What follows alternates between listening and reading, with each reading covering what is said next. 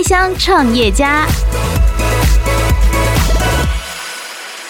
每天确实是会遇到很多的呃抉择跟挑战，但是我觉得除了乐观之外，就是说事先要有一些策略。嗯，那这个策略不是说不能够改变的，而是就是说我们可能边走边微调。可是呢，对于这个策略，必须要很深思熟虑的去拟定，然后拟定了之后呢，对这个决策其实是要很有信心，然后对自己也要很有信心。然后很乐观的才能够往前走，要不然不能够说遇到点点困难就觉得好像好像发生了很多大事一样。我觉得那个其实就是要有胆识的去做很多事情，这样子。你好，我是台湾探材有限公司总经理林义君，我是共同创办人陈文一。你现在收听的是？您现在收听的是由八宝广播平台自制的节目《开箱创业家》。开箱创业家。欢迎收听八宝广播平台自制的节目《开箱创业家》。你好，我是阿哲。对于一般人来说呢，听到碳这个词、这个元素，你第一个联想到的是什么呢？想到的是烤肉，还是想到除湿除臭，还是什么？但是你一定从没有想过，碳也能够成为二十一世纪改变科技的材料之一。今天我们邀请到的这组来宾呢，他们就将这样特别的材料应用到科技业当中，在去年成立了台湾碳材有限公司。马上来欢迎这两位公司的共同创办人，先欢迎林怡君博士，你好。大家好，呃，我是台湾碳材的林怡君。再来是 Vincent，你好。大家好，我是台湾碳材的 Vincent。今天我们就要跟着两位进入到这个科技的领域当中哦。首先，我想先请教林博士，是不是跟我们来介绍一下台湾探材是什么样一家公司？你们所提供的是什么样的服务、什么样的产品呢？好，谢谢。台湾探材，呃，我们是在去年的四月成立的。呃，我们公司的这个创办的团队的领域呢，其实在比如说在化学、化工、材料、电子、电机的。领域，这些合作的伙伴在这些领域其实都是相关的背景，然后呢，在相关的产业也工作了蛮多年的时间。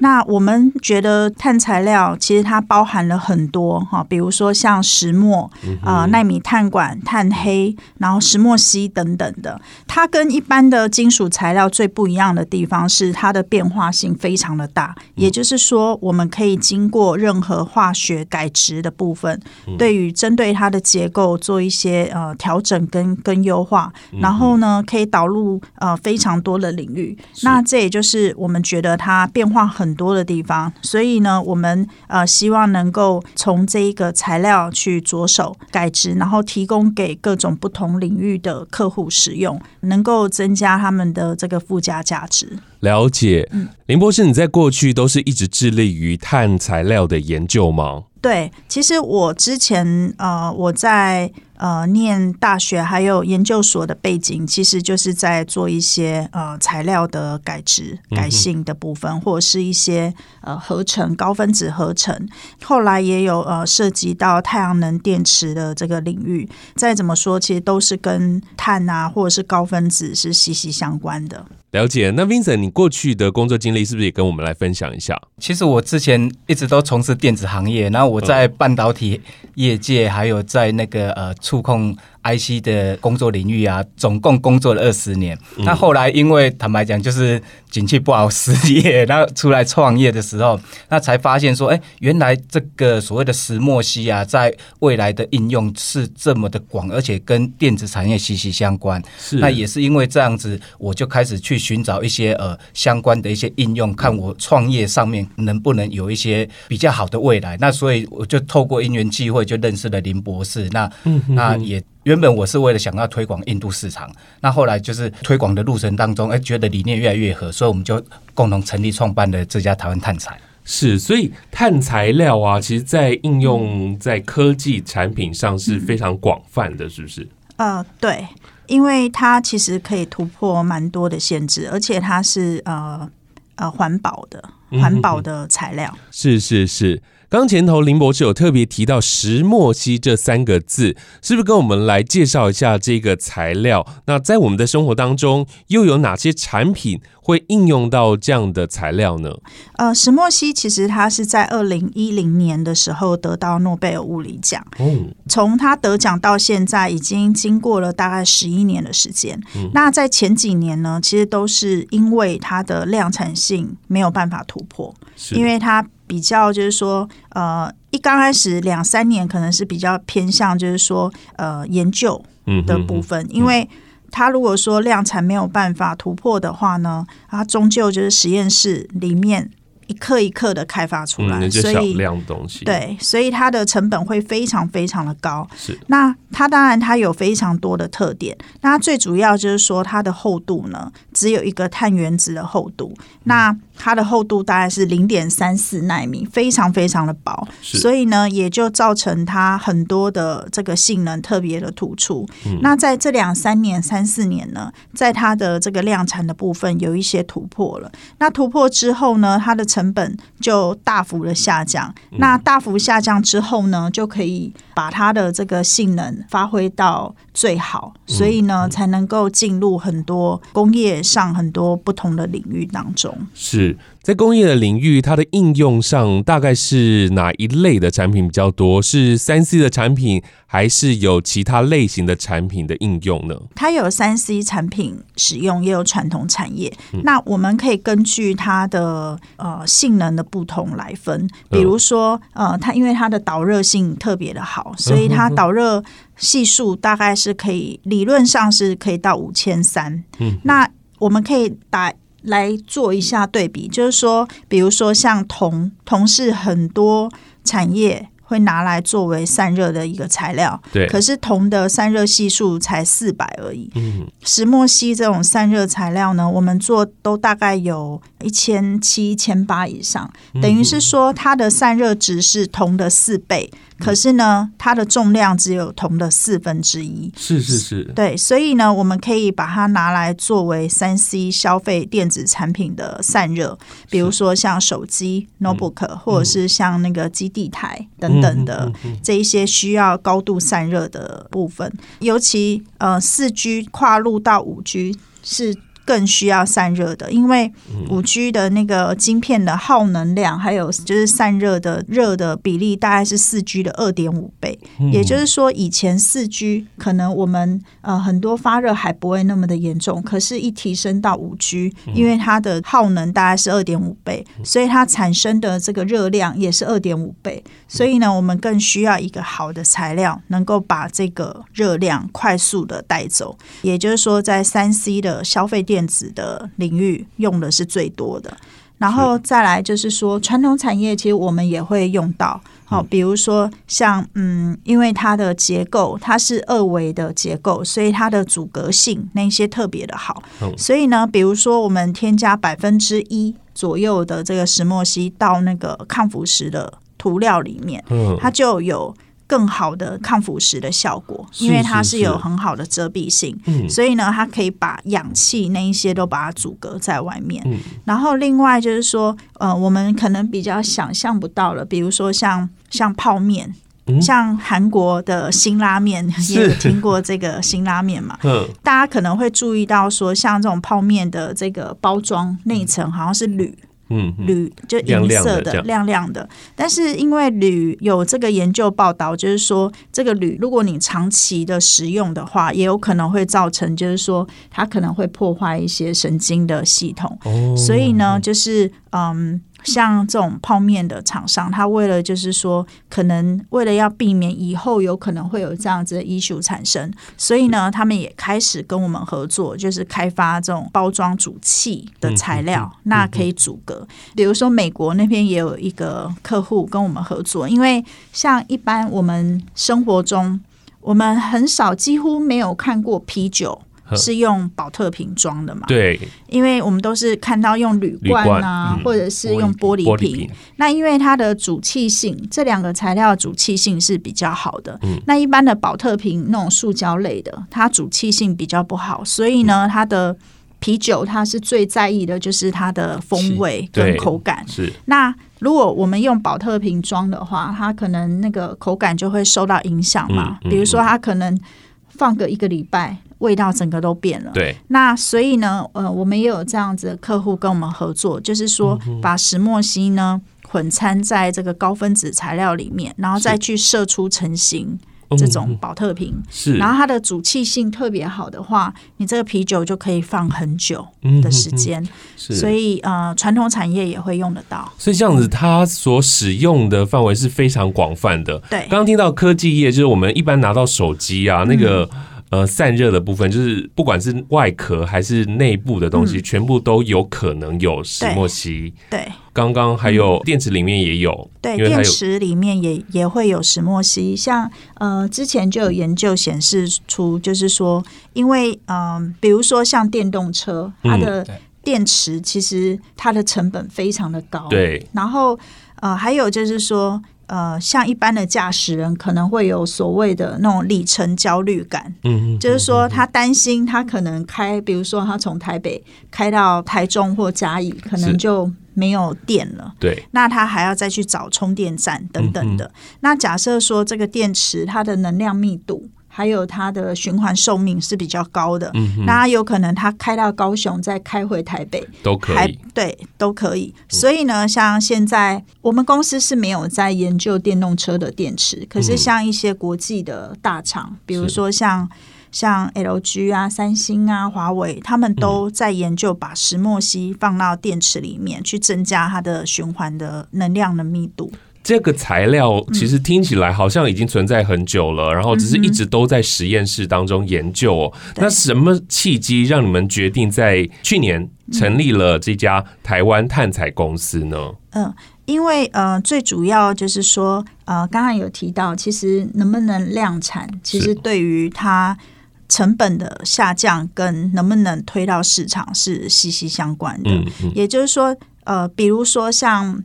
如果有一个材料特别性能特别的好，可是呢，它的成本如果说是一般现有的十倍、五倍，嗯，那我们也完全不会去考虑用它。是一定的。对，我们其实是有突破了这个量产上面的限制，我们已经可以大量的制造出、生产出这个材料了。所以呢，我们的成本呢，就几乎跟现在呃现有的材料相比，几乎是是差不多的。所以呢，现在。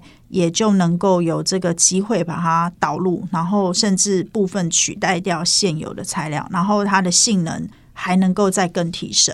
是，呃，目前全球哦生产相同产品，Podcast 首选平台八宝 B A A B A O，让你爆笑也让你感动，快到八宝发掘台湾最生动的声音。呃，目前全球哦生产相同产品的公司有没有呢？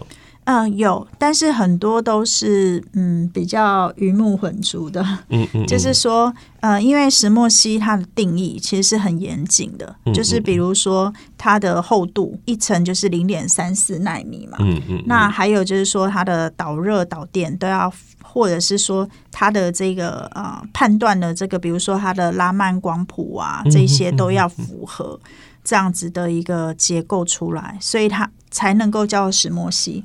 可是呢，比如说有一些国家号称是石墨烯，可是呢，其实它是石墨。嗯，对，因为石墨呢，它其实就是非常可能几千层、几万层的石墨烯堆叠在一起。哦哦哦，它其实是非常厚的。这个厚薄其实就是会影响到它的特性。其实他们做的不是真正的石墨烯，而是石墨，所以呢，它的性能就差很多很多了。是，但是市面上很多人呃，一当然就是说对这部分不了解嘛，那很多可能就会被误导。有一些客户可能会用。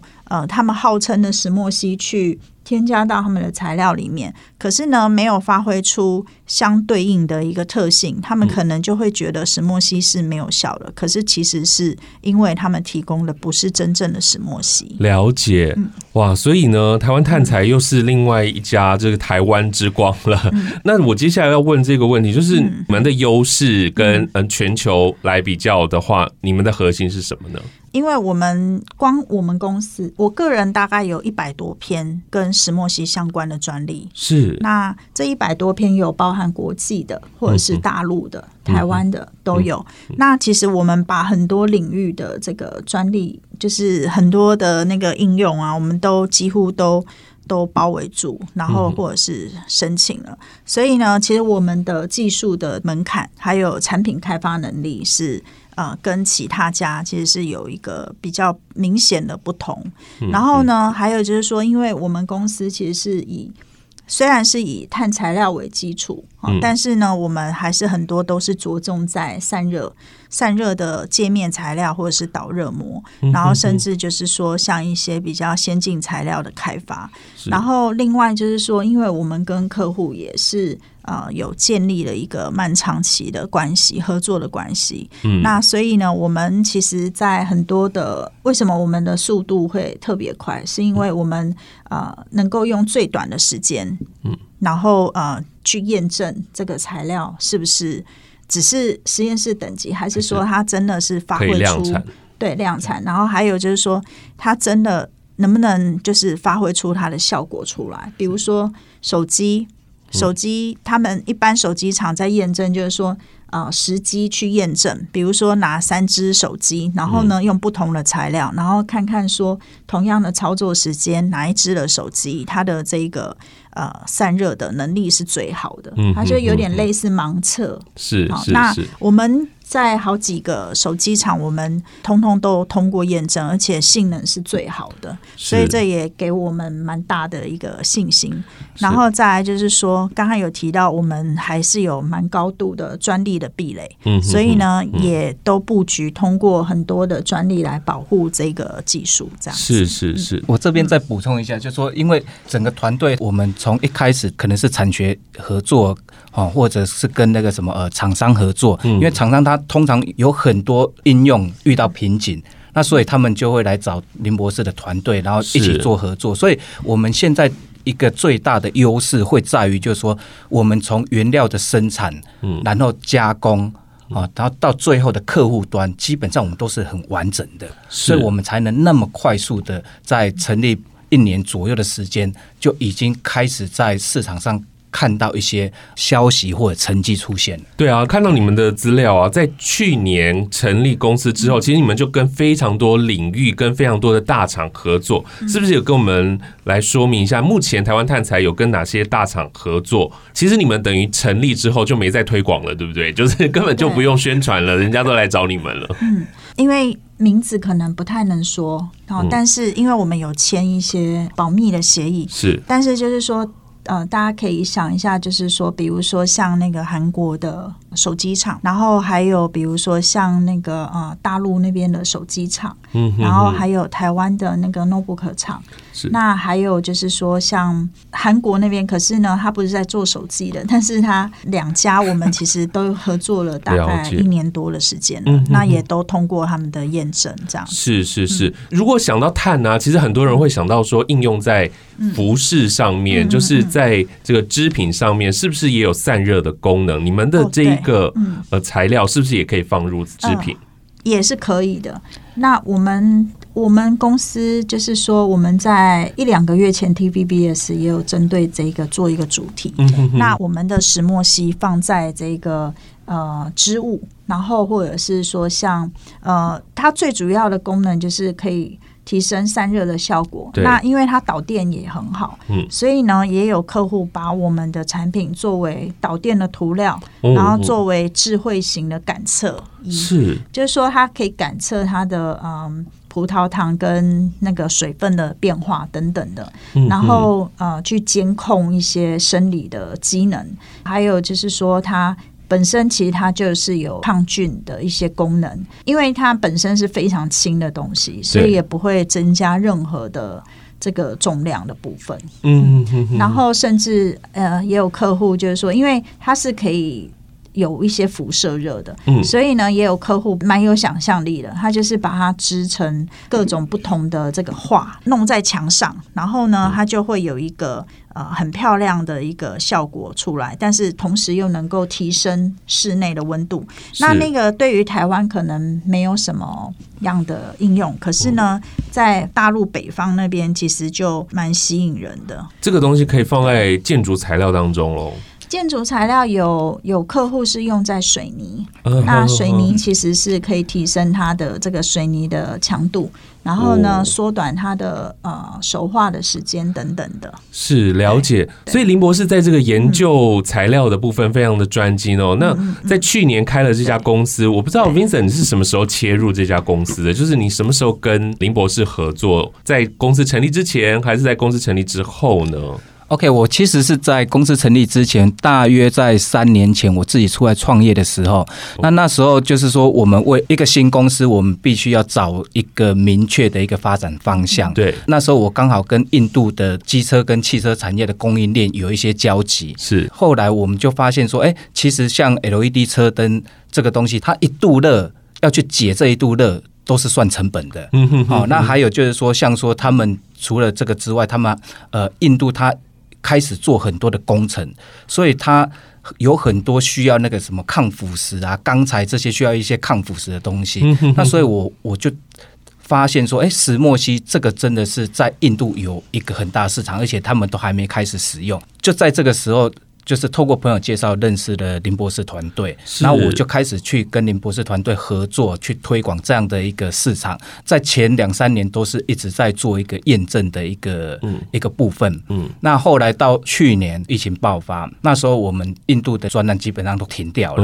好，那也在这时候刚好跟林博士讨论，就说：“哎，这其实是一个很好的时间点，因为我们呃量产技术成熟，我们的客户在这。”这一期这疫情的这一段时间，大家都在沉淀自己，都在检视自己，就是怎么样让原有的东西更好。是，好，那所以我们就这样子决定，就是共同创办的台湾碳材这家公司。嗯哼哼，虽然在去年一成立之后就有很好的成绩，但其实过去是花了非常多的时间哦。我想这个研发的这个过程一定是碰到蛮多问题的，对不对？是不是跟我们来分享一下，有没有哪一个环节是特别卡关的？呢，在研发或者是说在创业，其实真的是会遇到很多很多的困难。嗯哼，那嗯，尤其是比如说像在做化学的实验测试，有时候一个实验可能会失败个几十次。是那。啊、呃，就我以前在念博士班的时候也是，嗯、我们曾经为了开发一个材料，可能失败个一两百次左右，嗯、哼哼那才能够有一个稍微比较好的一个结果。嗯、所以其实我们在过去就一直一直不断的失败，然后一直不断的重来。那创业更是这样子，就是说，因为创业啊、呃、涉及到。呃，资金对，好，那资金其实呃算是非常的重要。嗯、那我们现在其实我们都是我们几位比较好的朋友，我们一起合资来呃就创办这间公司。那、嗯、其实现在已经有几位投资者，他们啊、呃、要投资我们公司，但是啊、呃、我们是想说初期我们都先靠自己。嗯，嗯，那我们先把成绩做出来，然后也算是对自己的一个交代，因为我们这几位就几乎把把过去所累积的那个全部都投进来，那我们其实是就是呃，就是抱持着就是说我们只能够往前走的一个心态，没有回头路了。嗯，每天确实是会遇到很多的呃抉择跟挑战，尤其是呃有时候，比如说我们弄一条生产线，可能就要一两千万，会一直不断的烧钱。但是我觉得创业就是要乐观，然后呢，不要怕失败。好，就是说。其实有太多可能性会失败，因为之前台湾好像有一个研究，就是说你五年能够省存活下来的公司，可能一百家里面可能只有 只有五家，所以其实创业是很残酷的。是没错。对，那但是我觉得除了乐观之外，就是说事先要有一些策略。嗯，那这个策略不是说不能够改变的，而是就是说我们可能边走边微调。可是呢，我们对于这个策略必须要很深思熟虑的去呃拟定，然后拟定了之后呢，当然是会微调。可是呢，我们必须要。呃，对这个策略、这个决策，其实是要很有信心，然后对自己也要很有信心，然后很乐观的才能够往前走。要不然不能够说遇到困难就觉得一点点困难就觉得好像。好像发生了很多大事一样，我觉得那个其实就是要有胆识的去做很多事情，这样是过去在实验室里面做很多的实验啊，它可能会有一个目标、一个方向。创业所会碰到的变化会更多的。八宝 B A A B A O 网络广播随心播放，跟随你的步调，推荐专属 Podcast 节目，开始享受声音新世界。你好，我是台湾碳材有限公司总经理林义君。我是共同创办人陈文一。你现在收听的是？您现在收听的是由八宝广播平台自制的节目《开箱创业家》。开箱创业家。那接下来你们这家公司有什么样的一个目标，或者是近几年有什么样的规划？是不是也跟我们来分享一下？嗯，好，我们其实一。一刚开始成立，我们就呃拟定了这五年内的目标，嗯，然后还有每一年的这个呃每一年的支出跟每一年所有可能会呃产生的一个效益，嗯，然后还有就是说，呃，我们的。这个目标终端的客户的领域，其实我们也很清楚。那我们这个五年的计划呢，就是包含，比如说从呃二零二零到二零二一年，就是我们先把生产线，然后还有代工厂、加工厂建立好，因为我们一直秉持的一个观念，就是说。啊、呃，其实整合一些资源是非常的重要的。嗯嗯，所以不是说每一件事情都得自己做。我们最重要的事情，然后或者是跟技术有关的事情，我们先把它呃做好。做好之后呢，我们很多东西其实是要大家一起参与、一起整合的。比如说，我们有一些材料的加工，我们其实就会跟策略伙伴一起合作，让他们去代工。那我们自己也不需要再多花钱去建立生产线，嗯，那也能够替这一些呃合作伙伴或者是代工厂带来一些业绩。是，所以呢，我们就是呃同时建立生产线，然后还有呃成立。或者是说建立一些合作伙伴的关系，嗯，然后再来就是说我们明呃今年跟明年的规划就是说要打入几家的世世界级的大厂，然后呃其实我们现在也跟日本两三家大厂都有蛮好的合作关系，然后呃产品也通过他们的验证了，但是我们除了验证之外，我们要真正的能够出货给他们，好，所以我们今年年底以前的目标就是。说呃，成为这几家大厂合格的供应链。那目前这个 ISO 的系统也在建立当中。那五月底以前会通过呃验证。二零二二年，明年到后年的目标就是说，我们的市场的占有率我们要占百分之十以上。嗯然后二三年到二四年，就是我们的营业额至少要达到单年至少要达到十亿以上。嗯。然后二零二四年到二零二五年，我们有规划，就是说在台湾上市柜这样子。是是是，我正要问这件事情，就是刚刚就说已经有很多人在敲边鼓，所以说希望能够入股嘛，对不对？希望能够当你们的股东。那你们什么时候？哦，原来差不多在五年，差不多要五年，因为因为在整个呃整个环境都架构好，呃呃，营业要达到一定的成绩，你才有机会去做这所谓的上市柜。动作。那刚才我们也有提到说，虽然目前有很多的投资者想要进来，对，那我我在这边也不得不说，就是说，因为台湾的投资者看起来相对是保守的，嗯，啊，所以他们在。做这样的，虽然他看到这样的前景，可是他在做这样的投资的时候，他的条件其实一开始都不是很好。嗯，当我们渐渐开始做出成绩的时候，他们才愿意去做加码。嗯，我记得我们当初跟林博士一开始的时候，我们为了找投资者，是我们。公司成立是用十万块啊，成立一家，先成立一家公司，想说，哎，我们这有这么好的产品，这么好的市场，我们甚至客人都有了，我们应该很容易去找投资者。结果我们处处碰壁，那最后才想说，那我们就后来就调整心态，调整心态，就觉得说我们要从我们自己开始做起，所以我们几个人就凑了大概两三千万，然后来把这个公司跟这个产线把它弄好。是，所以也没有我想的这么顺利，哎，就是在前头。头就算有这个已经研发出来的东西，但是市场上大家还是在观望的。对，呃，我觉得是台湾的投资者可能会稍微比较保守一点，是。但是如果说是美国，美国的投资者，就是说像很多公司可能还没有。